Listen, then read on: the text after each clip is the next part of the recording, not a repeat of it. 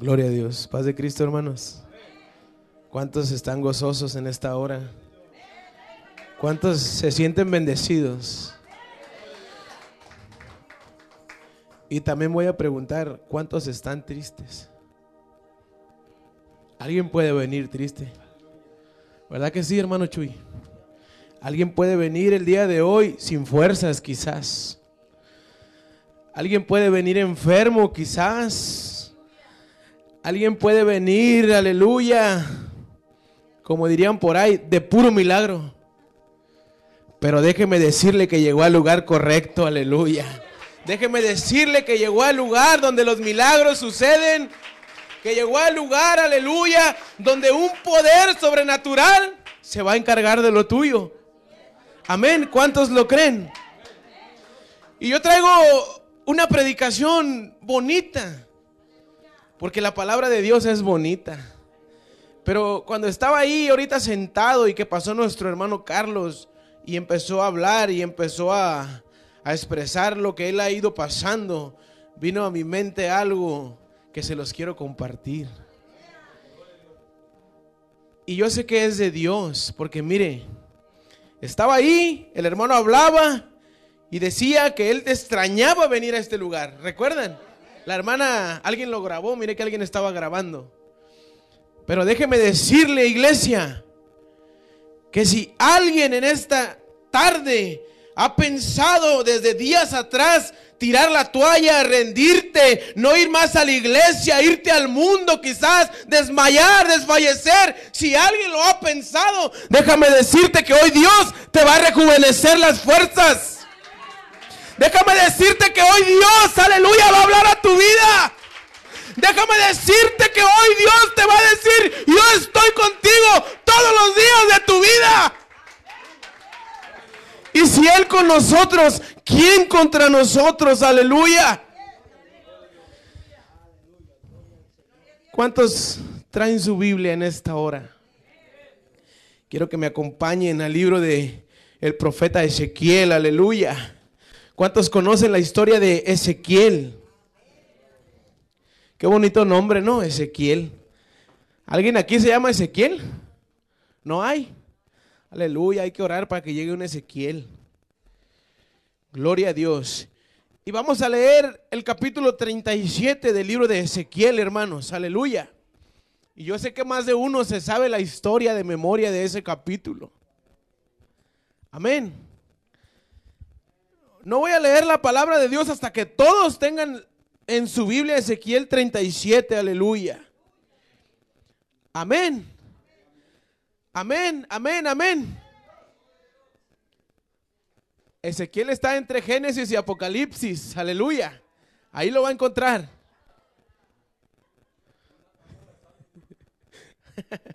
Gloria a Dios. Amén, hermanos. La palabra de Dios dice de la siguiente manera. En el poderoso nombre de Jesucristo leemos la palabra, hermanos. El valle de los huesos secos. Y voy a leer unos cuantos versículos, si no es que los 14 del, del, capítulo. Pero para comenzar, hermanos, la palabra de Dios dice, la mano de Jehová vino sobre mí y me llevó en el espíritu de Jehová y me puso en medio de un valle que estaba lleno de huesos. Si dice así su Biblia. Y me hizo pasar cerca de ellos porque por todo en, alrededor, aleluya y he aquí que eran muchísimos sobre la faz del campo y por cierto, secos en gran manera. Versículo 3, hermanos, y me dijo, hijo de hombre, ¿vivirán estos huesos? Y dije, Señor Jehová, tú lo sabes. Así ha dicho Jehová. Me dijo entonces, aleluya, perdón hermanos, profetiza sobre estos huesos y diles, huesos secos, oír palabra de Jehová, aleluya. Así ha dicho Jehová el Señor a estos huesos. He aquí, yo hago entrar espíritu en vosotros y viviréis, aleluya. Y pondré tendones sobre vosotros y haré subir sobre vosotros carne y os cubriré de piel y pondré en vosotros espíritu y viviréis, aleluya. Y sabréis que yo soy Jehová. Gloria a Dios, oremos hermanos. Padre, en esta hora Estamos delante de tu presencia, Señor, dándote toda la gloria y toda la honra. Porque tú eres digno, Señor, porque tú eres bueno para con tu pueblo, Padre. Ahora yo te pido, Señor, de todo corazón, que en esta hora tu Espíritu Santo nos aconseje, que tu Espíritu Santo nos aliente una vez más, que tu Espíritu Santo nos levante, aleluya, y que esta palabra, Señor, no vaya vacía, sino que haga efecto en el corazón de alguien que esté necesitando escuchar tu palabra. Gloria a Dios. Aleluya. Amén, hermanos. Puede tomar su lugar. ¿Cuántos han escuchado la historia esta del Valle de los Huesos Secos? Yo creo que todos. Amén. Por lo menos en una prédica alguien ya lo hizo. Pero déjeme decirle que cada vez que alguien predique la palabra de Dios, así sea una prédica que usted ya haya escuchado, Dios va a seguir hablando porque es su palabra. Amén. Hermanos, para comenzar esta prédica, eh, Ezequiel, aleluya, fue un hombre de los cuales también fue llevado cautivo en aquellos años. Amén. Fue uno de los que se llevaron cautivos, fue uno de los que estuvieron en aquel en Babilonia, aleluya, pero no quiero hablar de eso, quiero hablar del capítulo 37. Pero para comenzar a hablar, quiero que le diga al que está a su lado el significado de Ezequiel. Dígale, Dios es mi fortaleza. Ese es el significado. Dios es mi fortaleza. O Dios fortifica. Dígale, Dios es mi fortaleza. Gloria a Dios.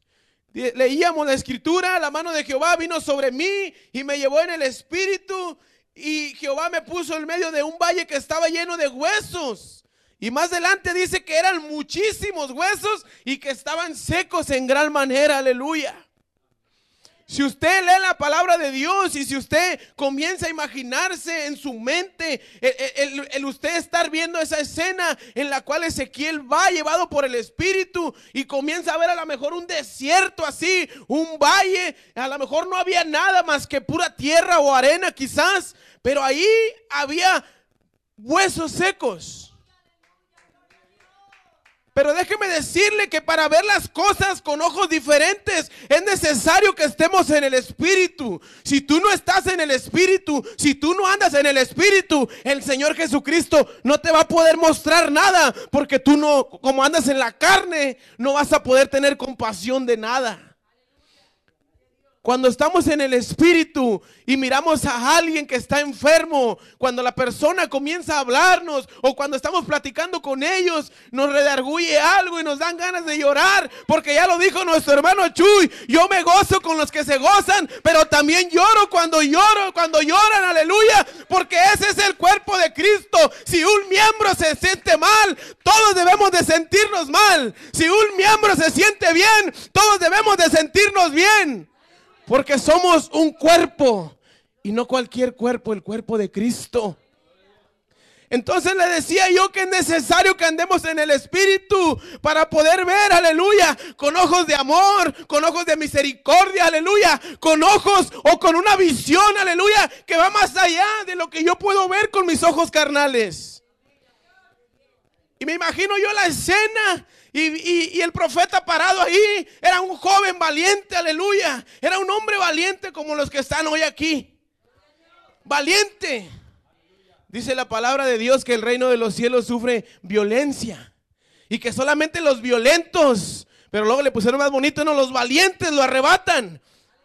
Y yo no sé si usted ya arrebató el reino de los cielos, pero así como usted fue valiente, ese hombre llamado Ezequiel también fue valiente, aleluya. Porque imagínese, después de ser cautivo, aleluya, ¿quién va a querer servirle a Dios? Después de andar allá, aleluya, a lo mejor nadie daba un peso por él. Pero Dios le dijo, yo por medio de ti voy a hablar a los que se han rebelado contra mí, a los que se han alejado de mí. Por medio de ti, iglesia, muchos van a volver. Porque cuando tú hables la palabra, la palabra lleva efecto, aleluya. Cuando tú riegues la semilla, aleluya, esa semilla va a caer en un lugar en el cual va a crecer, aleluya. Gloria a Dios. Qué bonito es eso, hermano. Y estaba aquel profeta parado viendo el valle de huesos secos. Y luego la palabra dice que le dijo, hijo de hombre, ¿vivirán estos huesos? ¿Y qué dijo? No lo sé, Señor. Tú sabes. Y Dios me decía desde el jueves para acá, Eduardo, ¿tú crees que hay restauración para el mundo? No lo sé, Señor, tú lo sabes. Yo tengo un hermano mayor que está perdido en las drogas. Y no es un orgullo decirlo. Y lo hemos metido a centros y sale y vuelve a caer y vuelve a caer.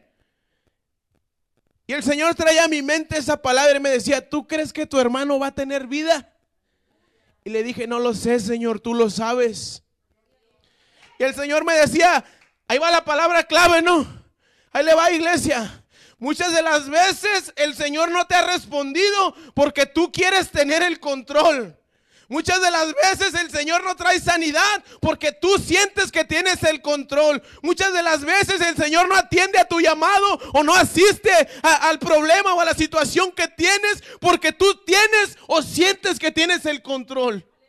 Y quieres encapsular a Dios, aleluya. Pero Dios te dice, ¿quieres que me manifieste en tu vida? Déjame el control a mí, aleluya. ¿Quieres que ver sanidad? Déjame el control a mí. Y en esta tarde, iglesia, yo le pregunto, ¿vivirán estos huesos? Alguien dice, ¿qué son los huesos? ¿Qué son los huesos secos? ¿Quiénes son? ¿Quiénes somos? ¿Quiénes fuimos? Nosotros fuimos huesos secos. Más que secos. Dice una alabanza que de repente mi esposa la empezó a poner y me gustó porque la, canta un grupo pues cristiano, ¿no? Y la alabanza dice, yo estaba muerto, pero Él, Él me devolvió la vida. Y esa es la realidad, estuvimos muertos por años, pero Él nos devolvió la vida, aleluya. Y dice la palabra de Dios que Él ha venido para darnos vida y vida en abundancia, aleluya. Y eso es motivo de gloria y honra para la iglesia para cada uno de los que han decidido creer en el Señor Jesucristo. Entonces, hermano, quiero que usted vaya un ratito a su mente, cinco segundos, y piense en el valle de huesos secos que tiene a su alrededor, aleluya. No sé, su familia, sus parientes, los que no conocen de Dios, que parece que están secos, aquel matrimonio que tú conoces, que parece que está destruido, que parece que está seco, aleluya, que a lo mejor si lo agarras el hueso ya es puro polvo, casi, casi. Piensa en eso. Y el Señor te dice, ¿vivirán esos huesos? ¿Y usted qué le va a decir? No lo sé, Señor. Tú lo sabes. Tú lo sabes, tú eres el del poder, tú eres el misericordioso, tú eres el grande, aleluya, tú eres el poderoso. Yo solamente soy un instrumento. Y quiero imaginarme que este profeta, a lo mejor este, este hombre llamado Ezequiel, aleluya. Amén, hermano, Dios le pague. Cuando el Señor le dijo, vivirán estos huesos. A lo mejor si el Señor le pregunta a alguien en 2022, al hermano Eduardo, ¿no? Que le pregunte, oye, ¿vivirán estos huesos? Yo qué sé. A mí no me interesa, yo estoy bien. Si viven o se mueren es su problema. Yo estoy bien. Si quieren ser salvos, pues que sean salvos ellos. Yo encontré a Dios solo, que ellos lo encuentren. Porque muchas veces podemos pensar eso. Pero déjeme decirle, hermano, aleluya, que es necesario que profeticemos sobre las situaciones que están alrededor de nosotros. Y no estoy diciendo que vaya por ahí diciendo que usted es un profeta de Dios. Porque a veces hay gente que dice, soy profeta de Dios y vienen al templo o vienen a algún lugar y profetizan cosas que la Biblia dice. Entonces eso no es profecía. ¿Qué pasa? Yo voy a decir, hermano, yo soy un profeta de Dios y, y Cristo viene pronto. Pues eso ya lo sabemos todos. Su palabra lo dice. Pero que alguien venga y me profetice algo que va a suceder, entonces mi piel o mi carne, mis huesos se van a estremecer y voy a comenzar a motivarme a servir a Dios. Yo le pregunto a la iglesia en esta hora, ¿qué te motiva a servir a Dios? ¿Qué te motiva? Si estás quizás viendo muchos valles de huesos secos, ¿qué te puede motivar, iglesia? ¿Qué te puede motivar? No sé, a lo mejor a alguien le motiva el, que sea domingo para venir al templo y adorar a Dios con todo su corazón. Puede ser una motivación buena. A lo mejor a alguien le motiva que le va a tocar cantar hoy el día de hoy. Pero si no canta, pues ya se le acabó el gozo. O a lo mejor a alguien le motiva que le va a tocar iniciar el servicio. Pero si ponen a otro, aleluya, se le acabó el gozo. O a lo mejor a alguien le motiva a venir al camino de Dios o aquí al templo y mirar a alguien que quizás estás deseoso de ver, a tu mejor amigo, a tu mejor eh, amiga, a tu mejor compañía en la iglesia quizás, pero como no vino, a lo mejor se te acabó el gozo.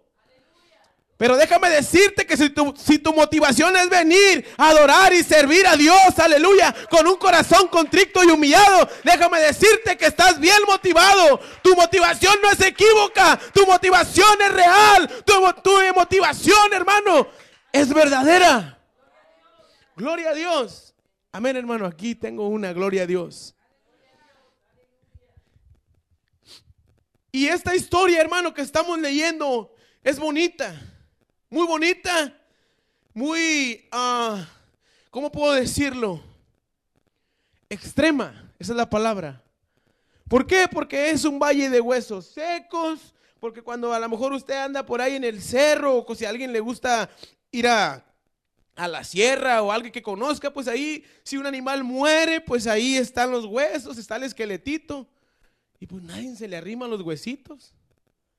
Nadie, ni los opilotes. Porque está muerto, porque ya no tiene vida. Nadie. Porque no hay carne. Porque no hay sangre, porque no hay tendones, porque no hay nada en ese hueso. Pero en nosotros sí hay todo. Y nosotros pasamos de ser un hueso seco, aleluya, a ser un parte del cuerpo de Cristo. Y ese cuerpo, aleluya, es lo mejor que usted y yo pudimos pasar. Y luego dice el versículo 5, hermano. Así ha dicho Jehová el Señor a estos huesos. He aquí, yo hago entrar espíritu en vosotros y viviréis. Entonces, esta palabra nos dice que usted y yo tenemos que hacer lo posible y Él va a hacer lo imposible. Si tú quieres que Dios cambie el valle de huesos secos por un valle de vida, por un valle en el cual los huesos ya no sean secos, sino que no sean ni huesos simplemente, tú tienes que hacer lo que esté a tu alcance y lo demás el Señor Jesucristo lo va a hacer. Dile ahí al que está a tu lado, haz lo posible, que lo imposible lo hará Él. Haz lo posible. Muchas de las veces no queremos hacer ni lo que está a nuestro alcance. Y lo único que decimos es, Señor, dame. Dame porque necesito, tú conoces mi situación y comenzamos a decirle la Biblia al Señor, ¿no? Tu palabra dice que tú nunca me vas a dejar. Tu palabra dice que tú me ibas a bendecir. Tu palabra dice que la bendición de Jehová es la que enriquece y que no añade tristeza. Entonces, ¿por qué la tristeza está llegando a mi familia? Entonces, ¿por qué la enfermedad está llegando a mi familia? Y le comenzamos a reprochar a Dios. Y Dios me dice, oh, sí, sí es cierto, mijo. Tienes toda la razón. Pero también acuérdate que dice que debemos de presentarnos a Dios como obrero, que no tenemos de qué avergonzarnos, aleluya. Que debemos de hacer o dejar de hacer cosas para agradarle a Él. Y entonces ya como que ya no me gustó la palabra porque pues me está golpeando. Y cuando la palabra nos golpea, pues sentimos que, que no es lo mío me voy a rendir, ya no puedo más. Pero nosotros, hermanos, decían los niños ahorita, ¿no? Los mirábamos a los niños y, y, me, daba pues, como alegría, me daba risa en el, en el buen sentido, porque decían ellos, sin saber a lo mejor, pero ellos cantaban, fui, fui creado para adorar. Y ellos están declarando a sí mismos para lo que fueron hechos. Hay muchos videos en internet, ¿por qué le digo esto? En el cual hay chamaquitos del kinder cantando canciones del mundo a todo pulmón. Y se las saben. Y a la gente que los mira se les hace gracia ver a los chamacos chiquitos, hermana, chiquillos, cantando canciones del mundo, canciones de desamor, canciones de alcohólicos, canciones que no traen nada bueno. ¿Cómo debemos de sentirnos nosotros como iglesia cuando nuestros hijos pasan y cantan y dicen, fui creado para adorar, aleluya, soy feliz en Cristo? Soy feliz en Cristo. Déjame decirte que si tu hijo tu hija se siente feliz en Cristo, es lo mejor que puedes hacer, porque como padre estás haciendo una labor excelente. Yo soy feliz en Cristo. Quizás los que hemos conocido el mundo, quizás los que anduvimos sin Dios y sin esperanza. A lo mejor usted me mira que estoy joven, pero casi tengo 30 años. Yo sé que me miro de 15, pero tengo 30 años, hermano. Gracias a Dios, ¿no? Y cuando estuvimos en el mundo, pues como dicen por ahí, te quieres comer el mundo, ¿cómo se dice? Te quieres comer el mundo simplemente. Pero resulta ser que el mundo te come a ti. Resulta ser que el pecado te sobrepasa. Y llega el punto en el que el estar haciendo cosas malas te parecen ya buenas. ¿Por qué? Porque hemos dejado a un lado el Espíritu de Dios. Porque yo crecí en el camino de Dios, yo crecí en la iglesia, pero eso no asegura, aleluya, que si, si, si me descuido no me voy a perder. Entonces muchas de las veces alguien piensa que tiene ganado el cielo porque nació en la iglesia y lo presentaron aquí. Y alguien puede decir es que me voy a ir al cielo porque mi papá fue fulano, sutano. O porque mi abuelo fue fulano y sutano. Pero déjame decirte que no. Tú te vas a ir al cielo si haces lo que la palabra de Dios dice. Y si perseveras hasta el fin, entonces serás salvo, aleluya. Y si guardas los mandamientos de Dios y si te abstienes de tantas cosas, entonces serás salvo. Por lo pronto no. También dice por ahí que no necesitamos venir tanto a la iglesia porque nos hacemos fanáticos, religiosos, herejes, ¿no? Que tantas cosas dicen, locos. Y yo le pregunto, ¿aquí hay un fanático? ¿Habrá un fanático aquí? Hermano, cuando estábamos en el mundo, ¿Cuántas cosas idolatrábamos? Yo, a mí me sorprende porque hay gente que hasta se idolatra coleccionando tazos. Y pagan dinero por una colección de tazos. Y yo digo, ay, qué cosa tan más bárbara, ¿no? Pero usted y yo no coleccionamos tazos. Usted y yo no coleccionamos cartitas de, de alguna serie animada. Usted y yo no coleccionamos eso. Usted y yo, ¿sabe qué hacemos? ¿Sabe qué hacemos? Usted y yo hemos creído en Dios y le servimos de todo corazón. Y si me quieren llamar fanático, que me llamen fanático. Y si me dicen que me voy a ir al cielo con tus zapatos, pues me los llevo. ¿Qué tiene? Y si me dicen que cuando voy a la iglesia, que alguien me ha dicho, oye, ¿no te cansas de ir a la iglesia? Ya Dios está cansado de ti, está cansado de verte. Y yo dije, diablo mentiroso, me quiere desanimar. Qué mejor cuando alguien viene y se postra delante de Dios y comienzas a hablar con tu papá, con Creador. Aleluya. Qué mejor que me llamen loco, que me digan esto, aleluya, lo que sea. Yo voy a seguir creyendo en lo que he creído, porque cuando más necesité, Él se presentó para mí, aleluya. Cuando más ocupé, Él fue la solución a mi vida. Entonces estos huesos de los que hablamos, aleluya, dice la escritura, que Jehová le dijo a este hombre, profetiza sobre ellos. Y ya voy a acabar, hermanos. Tú conoces situaciones, tú conoces valles a tus lados, a tu alrededor, en tu familia, en tus amigos, En todos lados tenemos un valle de huesos secos. ¿Qué quiere decir el valle de huesos secos? Algo que parece que ya no tiene solución. Algo que quizás está en la muerte, al borde. Ya, se acabó. Le decía yo, a lo mejor alguien que está perdido en las drogas, para muchos no tiene remedio.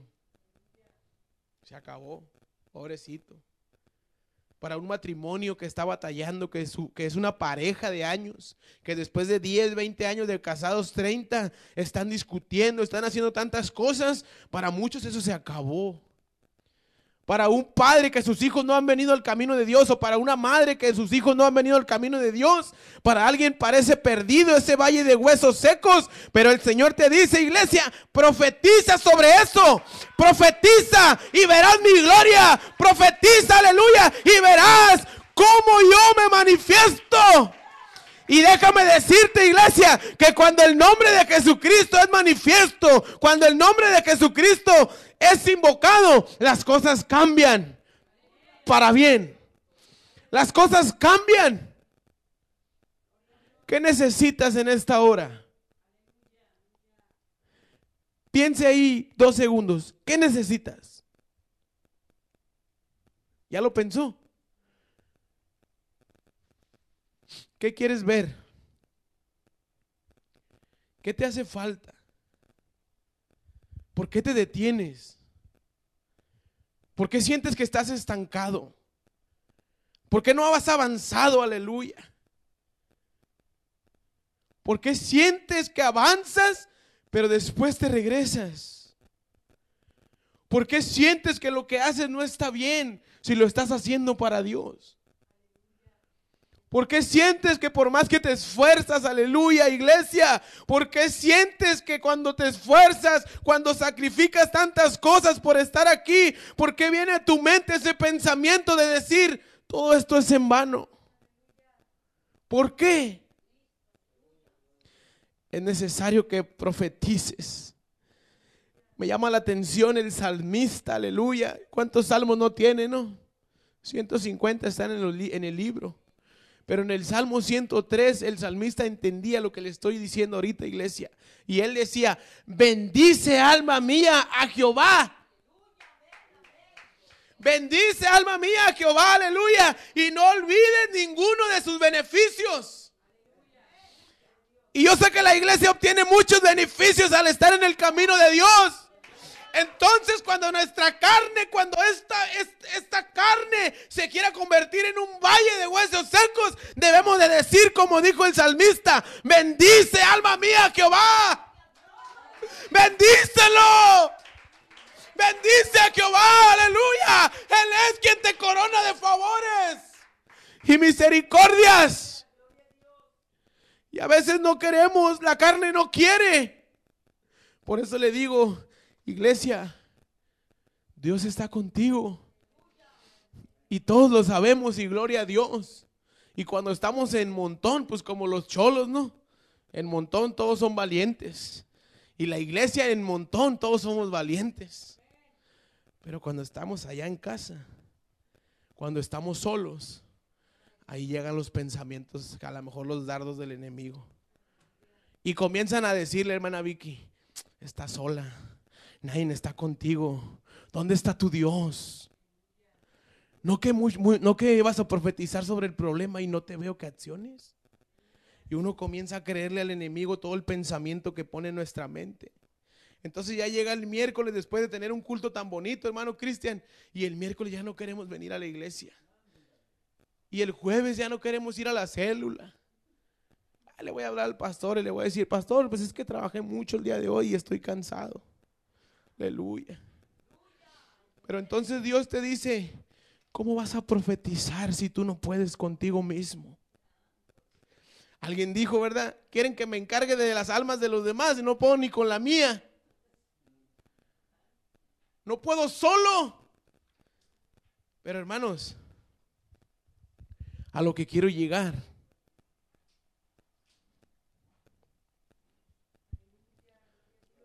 a lo que quiero llegar es que de ti depende si el valle de huesos secos va a cambiar o no.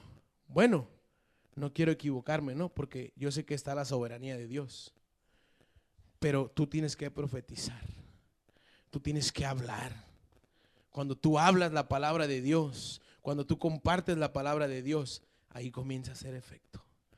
Y ya le dije hace rato, no tienes que ir diciendo, yo soy profeta fulano o profeta fulana. No, nomás habla lo que el Espíritu ha hecho contigo, con los tuyos.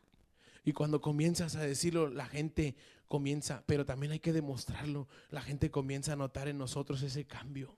Oye, pues aquel era un alcohólico, pero ahora ya no.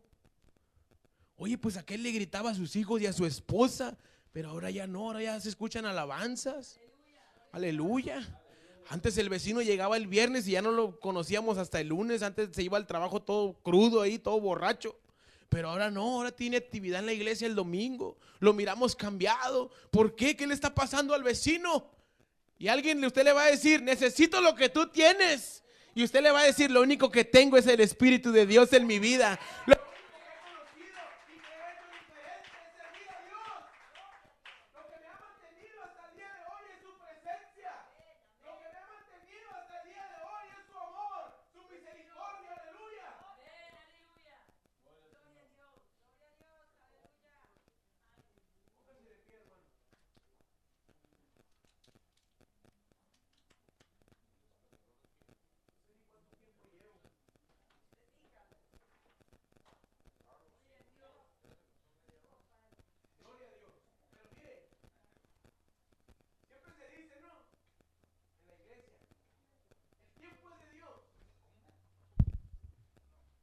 ahora yo le pregunto a la iglesia, ¿el tiempo de quién es? Alguien diga ahí, ¿el tiempo de quién es? El reloj es de usted, pero el tiempo de quién es? ¿De quién es, hermana? Yo le preguntaba a la iglesia hace un momento, ¿qué necesitas? ¿Qué te hace falta? Y usted ya lo pensó aquí, ¿no? Alguien pudo haber pensado y dijo, necesito que mis hijos estén en el camino de Dios que eso es con lo que casi todo el mundo desea, porque los hijos a veces no quieren venir a la iglesia. Quizás alguien pensó y dijo, necesito que mi esposo se convierta. Quizás alguien pensó y dijo, necesito que mi familia sea restaurada. Y Dios te dice en esta hora, Él lo restaura todo. Él. Él restaura tu problema. Él cambia tu situación, aleluya. Y podemos ver muchas historias en la palabra de Dios en las cuales el Jesucristo estaba ahí, el mismo Jesús estuvo ahí y la situación ya no fue la misma. ¿Qué te está agobiando? Aquel hombre, no sé si usted recuerde, pero allá en, allá en los evangelios, aquel hombre llamado Jairo llegó corriendo, quizás asustado, quizás cansado, no sabemos cuánto tiempo venía caminando, pero venía buscando al maestro porque decía, Jesús, necesito que vengas a mi casa porque mi hija ha muerto. Y yo cuando leo la palabra de Dios me gusta eh, imaginarme la escena y me imagino a Jairo llegando. Imaginemos que Jesús está ahí y le dice, Jesús, hey, hazme caso, necesito que vengas a mi casa porque mi hija está muerta. Se está muriendo quizás. Y Jesús con toda la calma del mundo, ¿no? Así como cuando estuvo con sus discípulos en aquella barca. ¿Qué pasó, mijo? Es que ven, Jesús, se lo imagina, hermano. Lo jalaba, ven, ven para acá, a mi casa, necesito que vengas. Porque Jairo había escuchado que Jesús hacía cosas. Había escuchado que era el Mesías, aleluya. ¿Y qué pasó? ¿Cuáles fueron las palabras de Jesús para ese hombre llamado Jairo? Tranquilo, tu hija no está muerta, tu hija duerme. Entonces en esta tarde, iglesia, tu situación no está muerta. Dios no se ha olvidado de sus hijos. Dios no se ha olvidado de su pueblo. Tu situación no está acabada. Si tienes una relación, tu relación no está muerta. Tu relación no está acabada. Porque hay mucha gente hoy, en aún cristianos del 2022, que son pesimistas. Y llegan a la iglesia y llego y le digo, hermano Cristian, mire, tengo este problema con mi esposa. Ya déjala, hombre, consíguete otra. Esa es la gente pesimista. Pero como él anda en la carne, aleluya. Pero cuando voy con otro hermano y le digo, hermano, mire, tengo este problema. Pero como el hermano anda en el espíritu, me va a decir, ponte en oración, ponte en ayuno, porque tu situación no está muerta. Y le vuelvo a recalcar lo que le dije hace rato, iglesia. Entrégale el control a Dios. El del poder es Él. El de la sanidad es Él. El de la restauración es Él. Y a veces creemos que lo tenemos en nuestras manos. Queremos algo y creemos que lo tenemos aquí, que no se nos va a escapar. Pero cuando menos pensamos, como cuando quieres agarrar un litro de agua, se te va todo. Porque el control es de Dios. Y mire lo que voy a decirle, iglesia. Yo, en mis escasos 29 años, gracias a Dios, he aprendido a dejarle el control a Él. Hace unos cuantos años sucedió una situación en mi hogar, en mi casa, con mis padres. Una de mi, mi hermanita, la más pequeña, falleció. Y antes yo podía decir que era una tragedia lo que pasó en la casa. Yo tenía como 20 años. 19, 20 años. Entonces, se dan todas las cosas. Mi hermana muere. 11 añitos. Y yo pude, o me habían dicho, yo hice esto. Ahí va Dios. Yo tiré a Dios. ¿Por qué? Porque Dios me falló. ¿Por qué? Porque yo había escuchado de un Dios que sana, que levanta a los muertos, de un Dios que es fiel y verdadero. Y mi esposa, que en ese entonces era mi novia, batalló conmigo. Nadie lo sabe más que yo y ella y Dios. Y yo iba a la iglesia, Dios lo sabe, hermana Elizabeth. Yo iba a la iglesia nomás porque ella era mi novia y porque la amo. La amaba en ese entonces y la amo ahorita. Y, y, yo no quería nada con la iglesia. Pero quería todo con ella, no sé si me explico. Y yo sabía que si ella me dejaba, pues ahora sí, pobrecito del hermano Eduardo, porque Dios la puso en mi camino. Esa es la realidad. ¿Qué quiero decir con esto, iglesia? Que no importa la situación que estés atravesando, entrégale el control a Dios y Él te va a dar la solución, aleluya. Él se va a manifestar. Y duré años, años, hermana, allá en los huesos secos. En ese valle de huesos secos, ahí duré años.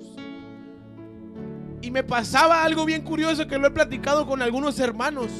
Cuando yo miraba a un joven de mi edad en ese entonces predicando, porque hay muchos jóvenes que son usados por Dios. Y yo estaba allá atrás siempre, allá me la pasaba atrás, nomás viendo a ver qué pasaba.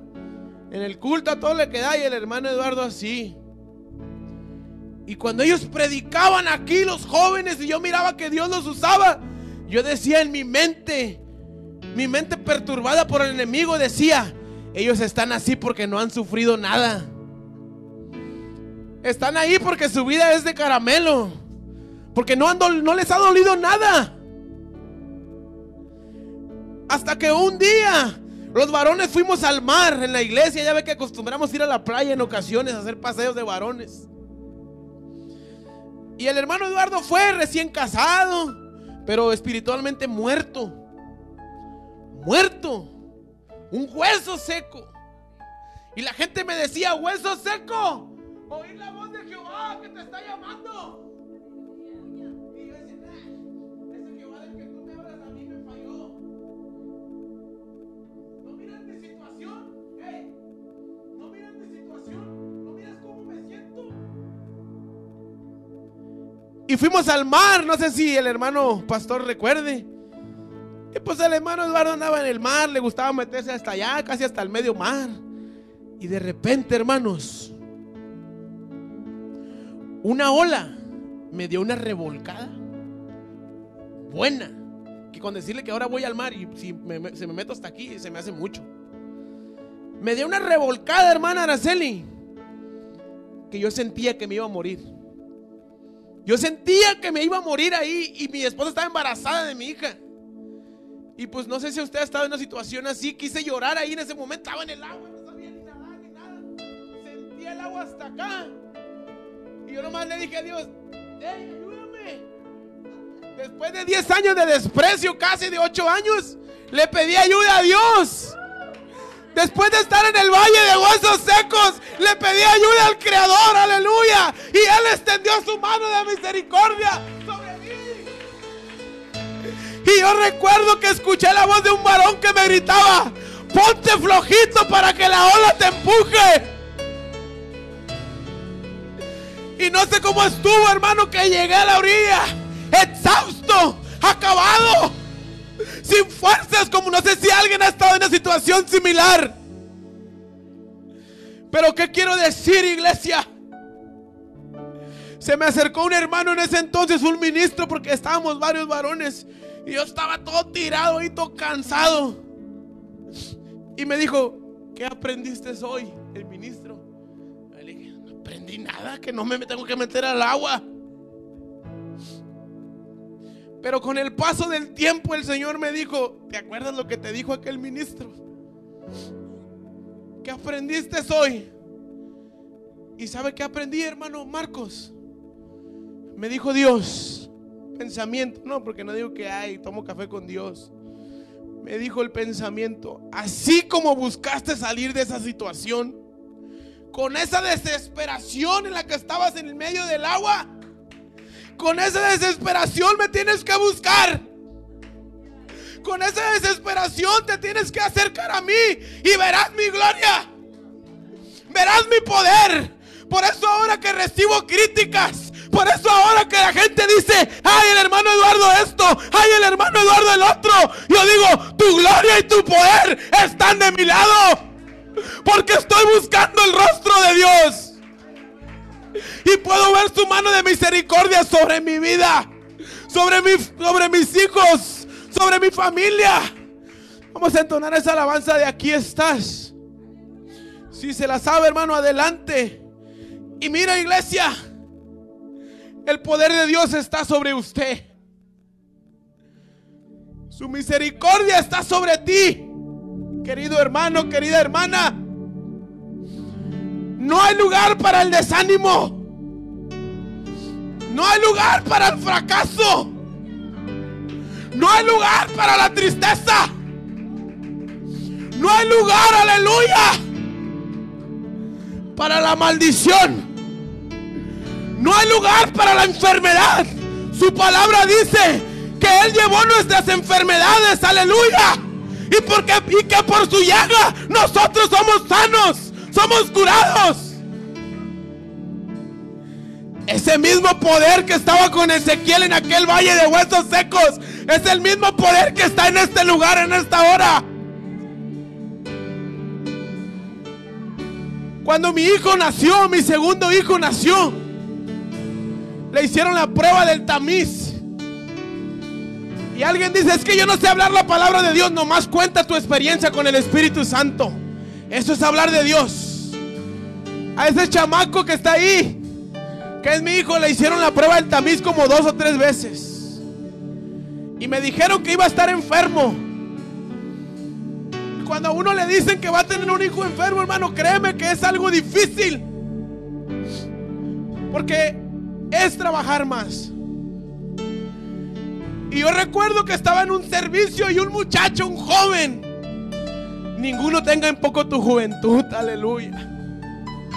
¿Verdad que sí, hermano?